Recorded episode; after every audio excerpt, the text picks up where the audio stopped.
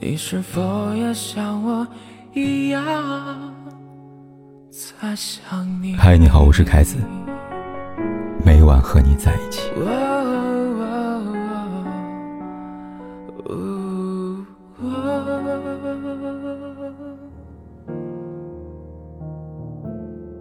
逛知乎，看到这么一条新闻：二零二一年的六月八号，来自贵州的杨某接到妻子陈某的电话。电话里，陈某要求杨某于次日到贵州省台江县城办理离婚手续。然而，就在两人按照约定好的时间来到县城车站旁的一个照相馆里拍办理离婚手续所需的照片的时候，发生了意外。拍照过程中，杨某和陈某因为孩子抚养权和抚养费等问题发生了争吵。杨某拿出事先准备好的陶瓷碎片，将陈某的脸割伤。杀人事件后，在法律上，杨某得到应有的惩罚；在道德上，杨某被网友们毫无留情的言语谴责。但在惩罚和谴责的同时，我也想让大家注意一下，有一个词，叫做“事先”。从这个词看得出来，所谓孩子的抚养权问题，只是这场事件的导火索。真正让爆炸存在并且能够发生的炸弹，并不是孩子，而是杨某自己。杨某为什么这么做呢？原因很简单，因为他不想离婚，但是他不想，陈某却非常的想。于是为了阻止陈某离婚，又或者说阻止陈某离婚之后再婚，杨某用他简单的脑袋想了一个最愚蠢的方法，就是伤脸毁容。在我们看来，他的行为极其愚蠢而且可笑，伤害妻子，伤害了孩子。但在杨某本人看来，他的行为。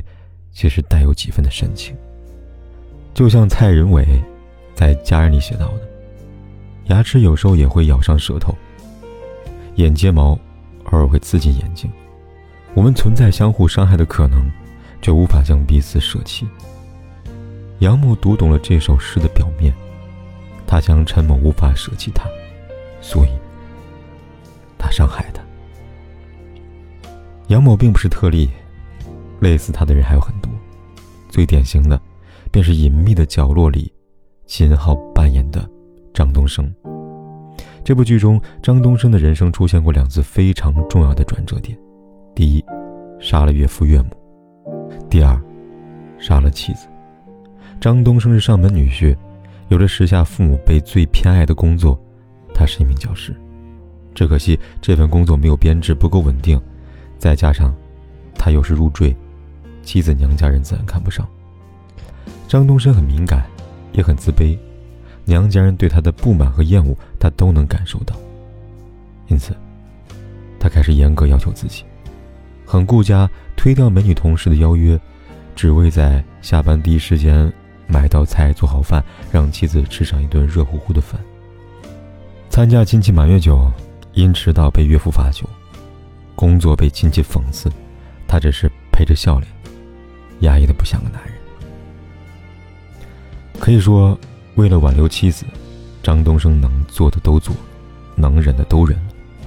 他只是想不通，为什么他这么好，这么努力，岳父岳母还是支持妻子跟他离婚，苦口婆心的劝他放手。他想不明白，也不想再去想了。于是动一动手，把岳父岳母推下山崖，让回荡在山谷里的尖叫声给他一个答案。可意料之外，他没有得到答案，但他得到一个转机：岳父岳母死了，妻子离婚计划得以停止。只是让张东升再一次想不通的是，这个转机只是暂时的。妻子不爱他，妻子爱上别人，在走出丧亲之痛之后，妻子还是坚定的要离婚。就这样，还是为了挽留妻子，张东升偷偷换了妻子的救命药，让他死于一场无人知晓的人为意外。张东升的所作所为让我想到剧里的一句经典台词：“我们都特别害怕失去的东西，有时候为了这些东西，我们会做我们不愿意做的事情。”我们是观众，我们有上帝视角，我们知道张东升害怕失去什么，我们也知道他做了什么，无法共情，却深感可悲吧。不管是杨某还是张东升。又或是其他人，都很可悲。他们做这些事情最初的诉求，只是因为不想离婚。这点诉求其实很卑微，只是他们用了最为残忍而且无法挽回的方式，妄想让诉求得以成全。他们不知道的是，这世上没有离不了的婚，如果有，也是为了利益，又或者是原本就不想离。前者不必多说，我们来说说后者。在现实生活当中，想必大家都会遇到这么一个现象：已婚或者恋爱中的朋友和你倾诉他的感情的烦恼，在你以为他们做好决定即将放弃时，没过几天打开朋友圈，你会看到他们重修旧好，疯狂秀恩爱动态。这种现象不仅在生活当中，网络中也很常见。比如，我曾看过这么一个帖子，网友说吐槽老公很糟、很懒、很不贴心，想离婚。他说每次吃西瓜，总是把中间最甜那份吃掉，剩下旁边的留给自己。从来不做家务，回到家就葛优躺，袖手旁观的仿佛这个家只住着主人和保姆。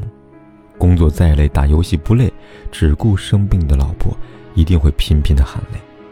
其他网友看到投稿之后，纷纷的评论，劝投稿人离婚，及时止损。但后续是什么？投稿人选择原谅，并坦言，他现在不想离婚了。昨天生了一会儿气，老公立马下单买了几支大牌口红哄我，我们已经和好了。看到这样的后续，网友们只能恨铁不成钢。留下一句尊重祝福，并暗暗告诫自己，下次别再做这样的吃力不讨好的事情了。但我想说，先不说投稿人选择不离婚的行为值不值，光是她老公为了挽回她，懂得买礼物、讨欢心，就比前面的杨某和张东升的人从容多了吧？要知道，那些嘴上说着离开，却一步三回头的人，其实都是在等待对方的挽留。只要用对方法，一切都有可能。而那些说离开，就再也没有回过头的人，说什么都没用。这样的人一旦下定某种决心，很坚决，他不会犹豫，不会给你时间挽留，更不会上网投稿。所以，为什么说这世上没有离不了的婚呢？因为真正想离婚的人一定会离。就像余秀华在《园里所说的：“我爱上这尘世纷纷扰扰的相遇。”不停重复俗气又沉重的春天，爱上这承受的一切又粉碎的决心。一颗心想粉碎，谁也拦不住，除非他不想。就当做这是一年的光阴蹉跎。我不再温习每次深情的交错，我们不过是各自转动的星球，拥抱着永恒的空洞。就当做你的离去起不了作用。我的心还完整的像一个黑洞，深深的把你吸附在无边一抬起头就能够看见你，依然为我闪烁，走不出的路口，一个人一瞬间淹没在